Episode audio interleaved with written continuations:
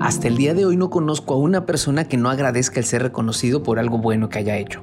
Posiblemente a ti te encante que eso suceda. Pero lo que sí conozco es a muchas que detestan ser copiadas y que quien lo haga pretenda que fue su idea. En el mundo de la investigación a esto le llamamos plagio. Y esto es un asunto tan grave que no solo es mal visto, sino que también está prohibido al punto de tener sanciones inmediatas. ¿Cómo evitarlas? Quédate conmigo y averígualo.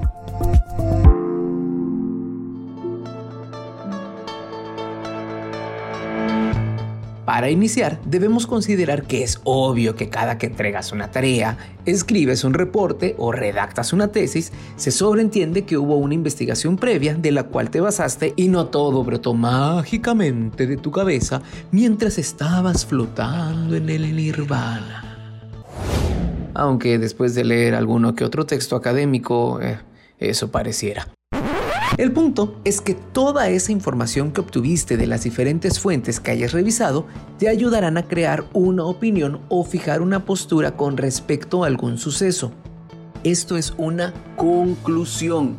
Pero para que logres una conclusión correcta, será necesario que antes presentes todos los argumentos de los diferentes autores que van a dar soporte a tus ideas. Aquí es justamente cuando se presentan con mayor frecuencia los plagios. Ojo, un plagio no siempre se dará porque alguien pretenda robar una idea. Muchas veces será por descuido. A pesar de ello, no deja de ser un plagio.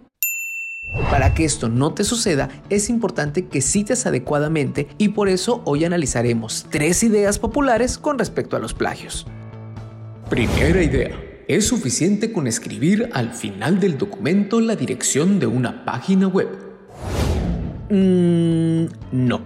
Es verdad que en las últimas páginas añadimos un segmento donde colocamos todas las fuentes que utilizamos, pero esto no es una cita, sino simplemente una referencia bibliográfica. En el formato APA no se requiere que esté vinculada directamente con un número al lugar en donde lo utilizaste o que se escriba al pie de página. Así que esto también puede ser un plagio. Idea número 2. Solo debo mencionar al autor si copio y pego. Esto es falso.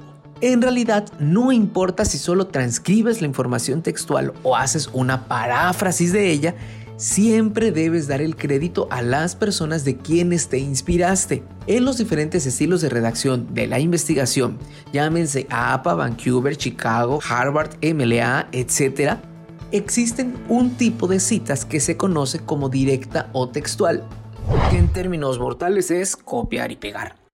Y las citas indirectas, donde escribes con tus propias palabras. Sin importar cuál utilices, siempre debes mencionar al autor o la fuente. Idea número 3. La información de las redes sociales también se citan. ¿Qué crees?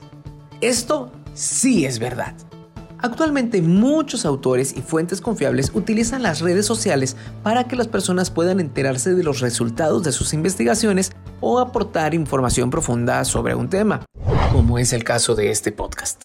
Entonces, no importa si te enteraste por un libro físico que tus papás tenían en la repisa, por una entrevista que hiciste en la calle o si lo descubriste en TikTok, después de bailar el tren de moda, todas las fuentes deben de ser mencionadas dentro del texto al momento que utilices algún dato que ellas te hayan brindado. Después de estos tres consejos, ya no tienes pretexto para cometer un plagio en un trabajo o en un post de tus redes sociales. Una vez que lo sabes, te vuelves responsable de cómo utilizarlo. ¿Quieres conocer cómo se cita de manera correcta para no cometer un osazo? Sígueme en mis cuentas oficiales como arroba el prof. Y entérate cómo.